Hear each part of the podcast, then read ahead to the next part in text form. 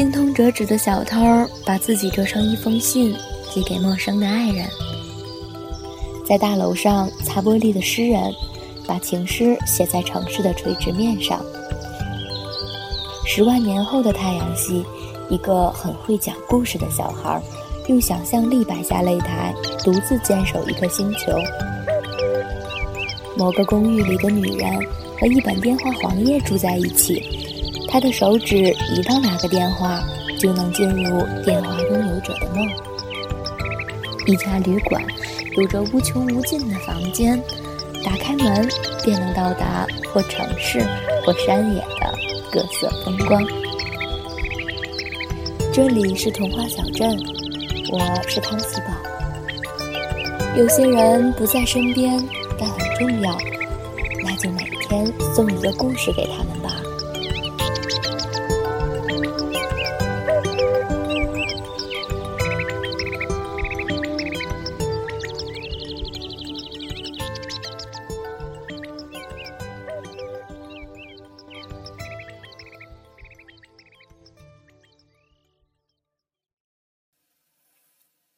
始发现自己和别人不一样，是在五岁那年。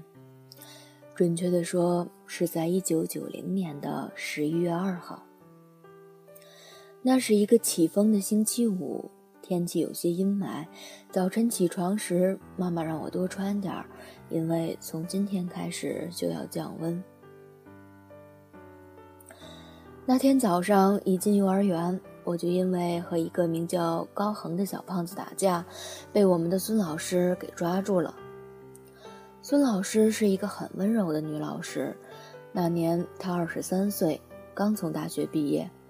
那天她穿着一件暖红色的线衣，梳着一个很好看的马尾辫。她把我和高恒揪到角落里，问我们为什么打架。高恒一脸茫然地摇摇头，说。我不知道，他今天一进来就打我，说要找我算账。于是他转向我，问我要跟他算什么账。我义正言辞地告诉他：三天前下午放学回家的时候，他在我屁股上踢了一脚。他说有本事三天后找他报仇，所以我就今天打他了。孙老师笑着摸了一下我的头，说。你这孩子可真是记仇呢，小朋友之间要相互友爱。我说，他才没跟我友爱呢。他从认识我到今天，总共踢过我七次屁股，揪过我五次耳朵，还捏过我两个八次脸呢。那时候我只学到十以内的算术，所以只能用这种方式来描述十六。听我这么说完，原本微笑着的孙老师顿时表情凝固了。他把高恒打发走，然后就拎着我到园长办公室，给我妈打了个电话。后来事情的发展就没有什么悬念了。他们惊奇的发现，我是一个不正常的孩子。我能清晰地记得从自己记事开始的每一件事的每一个细节，细致到每天的每一顿饭吃的是什么东西，电视播了什么节目，什么新闻，天气是好是坏，刮风还是下雨，甚至谁在什么地方和我说了什么话，每一个画面都历历在目。只要我去回忆，他们就像过电影一样清晰。而且除了睡觉的时间，没有任何的空白之处。而我，也从那一刻开始才明白，原来人是一种会遗忘的动物。他们会把眼前这如此清晰、真实而不停流动着的画面，在转瞬间忘得一干二净，甚至连自己说过的话、做过的事儿、听过的歌、读过的文字。都能够在一段时间后无情的抛之脑后，而且遗忘的比率和效率都是如此的高，就好像西瓜经过榨汁机后留下的那些少得可怜的残渣一般。我甚至有些担心，他们会不会有一天连自己是谁都会忘掉呢？可我自己却完全没办法体会这种遗忘的感觉。就好像活着的人永远无法领悟死亡的虚无一般。我只能无助地坐在那里，看着家人因我将前一天晚上的新闻联播一字不差地背出来后，那惊奇而又惊恐的眼神，然后忧愁地交谈着这究竟是一种什么病，会不会对大脑的发育有影响之类的话题。然而，成人的世界终归是功利的。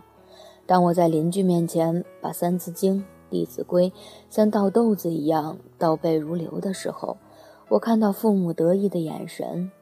尽管这只花了我总共不到一个小时的时间而已，而在他们打电话的时候，也只要喊一声“七大姑”或者“八大姨”，我就能把号码完完整整的报出来。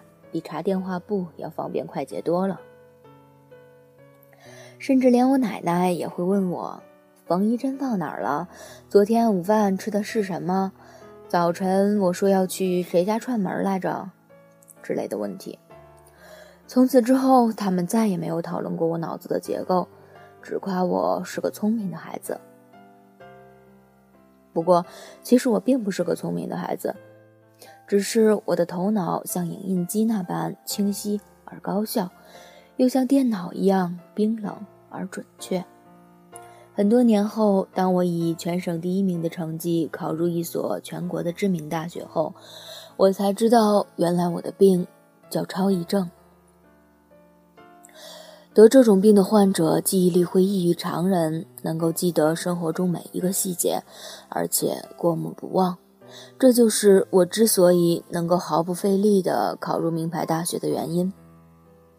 我从小学开始就基本上没有认真学过什么，只要我看过的书、上过的课、做过的题，到考试时就会像放电影一般在脑海中回放，简直就像作弊一样。由于我的逻辑思维能力并没有那么出众，只是单纯的记得原有的题目而已。所以我的理科一直都不好，但自从报了文科，我的高中生活便再没有学习二字了。历史、地理、政治三年所有的课本，我一周就全看完了。从此以后，大小考试都和开卷无异。需要引用书上的论点时，我的答案从来都是一字不差的，连标点符号都一模一样。据我所知，全世界得这个病的也就那么几个，而能够病到我这个程度的，估计应该不会有第二个了。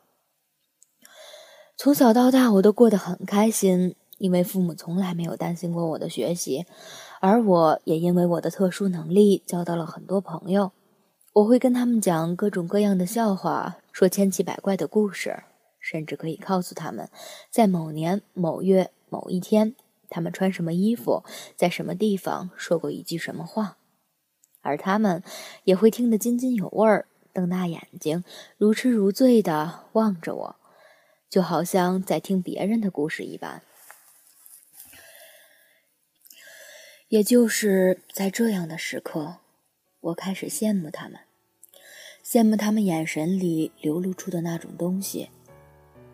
我从来无法理解他们对于回忆的眷恋，他们总会很怀旧地拿起一个多年前的明信片，围在一起，回味一张泛黄的旧照片，甚至看一部很久以前看过的电影。这些东西对我来说都是没有任何意义的，毕竟，在我的脑海里，他们清晰到触手可及。明信片上的每一个字，我都能默写下来；照片上发生的事情，我一眼就知道是哪一天的哪个时刻。而旧电影的每一段剧情、每一句台词，我都能躺在床上，闭上眼睛，完整的放映一遍。这是一种非常痛苦的羡慕之情，甚至渐渐变成了一种嫉妒。我感觉自己是一个没有回忆的人，只因为我的脑海里满满都是所谓的回忆。我开始变得郁郁寡欢，也不再愿意与人接触。在大学里，我开始翘课，躲在宿舍里打一天的游戏，或是在图书馆看一下午书，或者是仅仅只是待在湖边发呆，什么都不去想。因为这些，都是除了睡觉之外减少回忆的最有效的方式。只要我不去创造回忆，那我就不会有回忆了吧？我默默地想着，看着湛蓝的天空中云卷云舒，看着树叶从树上掉落到草地上，再滚落到林荫小道上。看着年轻的人们匆匆的脚步，以及随着时光流逝的青春，直到有一天，我遇到了一个名叫如冰的姑娘。那是二零零六年的九月十四号，她穿着一袭碎花连衣裙走到我的身旁，问我是不是那个什么事情都知道的人。我笑着对她说。我并不是什么都知道，我只是什么都记得。然后他就跟我聊了起来，上至天文，下至地理。我发现其实他懂得并不比我少，而且我仅仅只是记得发生过什么而已，他却能对发生过的事情有着自己的看法。你虽然什么都记得，可是记得本身又有什么用呢？发生过的事情终归是发生了，你又不能改变什么。如果你不能将它们赋予属于自己的意义，只是像一个放映机一样放着那些东西，那它们终究也将成为虚妄，不是吗？我看着他的眼睛，陷入了久久的沉思。那是一段很长很长的时间，空中有五只鸟飞过。一对情侣从湖的一端走到另一端，不远处还开过一辆黑色的汽车。你叫什么名字？我问他。如冰，像冰一样的意思吗？如果你非要这么理解的话，他扑哧一声笑了，他笑起来很好看。就像七岁那年，我路过自家楼底时，俯身在街角看见的那只带尾花。嗯，就像我的脑子一样，冷冰冰的。怎么说？我时常觉得他很无情，总是把一切无论好的、坏的、快乐的、悲伤的。都这样一丝不苟的记录下来，丝毫没有经过我的同意，也没有给过我任何选择的权利。但是你知道吗？遗忘也未尝是我们的选择啊！有时候在不经意间就把曾经刻骨铭心的东西就这样忘掉了，没有留下一点痕迹，就连后悔的余地也没有。毕竟。你怎么会去惋惜某个你已经忘掉的东西呢？他说这番话的时候，眼神里有很复杂的情绪在涌动，让人很想认真的从中读出更多的故事来。我可以知道你的电话号码吗？我弱弱的问他。可以啊，我发给你。啊，不用，说一遍就够了。一辈子都不会忘记的。他很羞涩的看了我一眼，但我却没有告诉他，这其实并不是什么虚情假意的肉麻，而是一句真真切切的实话。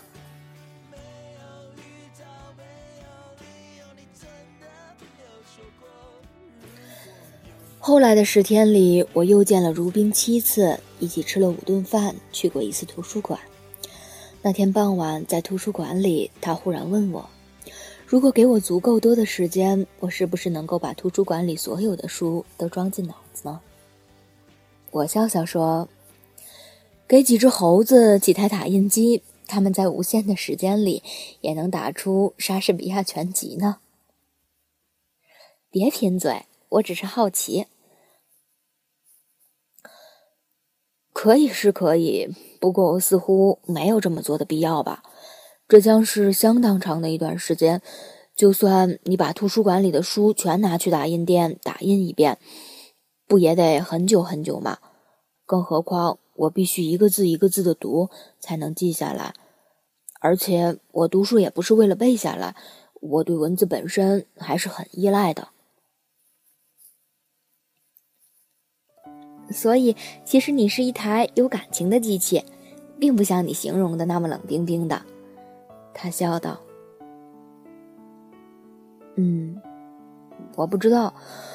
有时候我觉得我在感情上的确很迟钝，或许思维的速度太快了吧，在感情上反而变得笨拙起来。上天是很公平的吧？我终归不是个善于表达自己感情的人。”那你喜欢过女生吗？没有，从来没有，从来没有。我的记忆力太好了，我觉得如果我喜欢上谁，也许永远也不会忘掉了。所以你只是害怕，害怕，害怕什么？就像有的人永远不会养宠物一样，大多数宠物的生命比人短。这就注定了未来将有一场生死离别。有的人觉得自己注定承受不了这种悲伤，索性就选择永远不养宠物。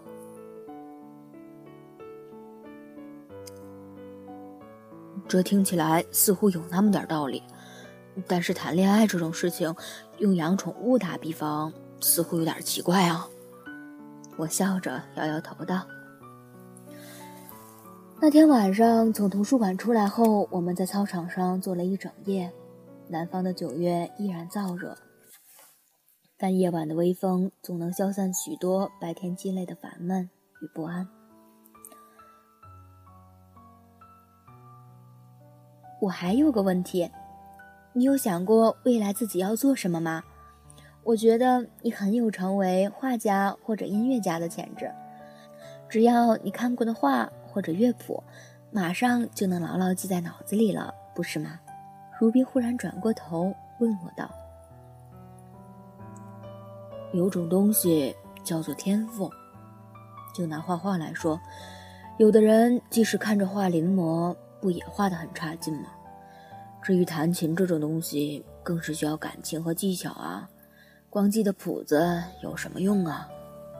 嗯，所以看来还真是没什么用啊。”真替你的未来感到担心呢。他冲我调皮的笑笑，月色下他的笑容很美。我清晰的记得，那时的空气里掺杂着他洗发水的香味儿，操场上塑胶的怪味儿，还有那属于夏夜特有的气息。我轻轻闭上眼，聆听着耳畔的虫鸣声，还有如冰均匀的呼吸声。这时，他将手偷偷搭在了我的手上。那时，我自己的心跳声，至今依然有回响。我和如冰在一起，总共一年零七个月十八天，那是一段刻骨铭心的日子。尽管我似乎并没有资格这么说，毕竟所有的日子在我的脑海里都是如此的平等。但每当我闭上眼睛，回想起那些日子的时候，我却又真切地感到他们是如此的特别。我发现自己第一次开始从某段特定的回忆里感到一丝温暖和感动。每次牵我的手，他都会问我这是我们第几次牵手了。我总能一次次地把数字报给他听，从十到一百，再到一千。而我，也会在他耳边告诉他，他一共说过几次爱我，每一次分别是在哪一天、哪个时刻、哪个地点，他穿着怎样的衣服。我们之间从来都不需要什么承诺，他也从来不要我给他什么承诺，因为他知道我都记得，而且一辈子也忘不了。我们之间也会有闹矛盾的时候。比如，我翻他的旧账，说他在几时曾经无理取闹过，或者否认他翻我的旧账，反驳他某天我其实应该是怎样怎样的，这些都让他出离的愤怒。尽管他知道我不是有意的要记他的不好，不过无论怎么生气，事后他总能原谅我，从不会跟我大吵大闹。毕竟他知道，对我而言，事情无论好坏。都是会深深的刻在脑子里的。他不想等到几十年后我再把这事提起来，但很遗憾的是，他最终还是没能等到几十年后的那一天。他最终选择了离开我，原因是他无法接受一个我这样的人。我会给他太大的压力，毕竟在我这里，他必须小心翼翼，不能犯错，不然这样一个残缺的他就会永远留在我的回忆里，无法抹去。如冰走后，我又回归了自己一个人的日子，每天发呆、看书、打游戏、睡觉，把自己关在自己的世界里，与世隔绝。朋友们都来劝我，试图给我点安慰，但他们最后都无奈的走了。毕竟他们也知道时间会治愈一切，这句话对我并不管用。我不是一个会自动痊愈的人，我的伤口会不停的流血，直到流干的那一天为止。只因为我没有一种叫做遗忘的能力。我时常想，或许他比起我来要幸运得多，因为他至少和所有人一样，都在时间的洪流中不停地被冲刷着，总有一天会淡忘关于我的一切，而我却只能站在岸边，在一个所有情感都被凝固成一堵大堤的港口，直到生命的终结。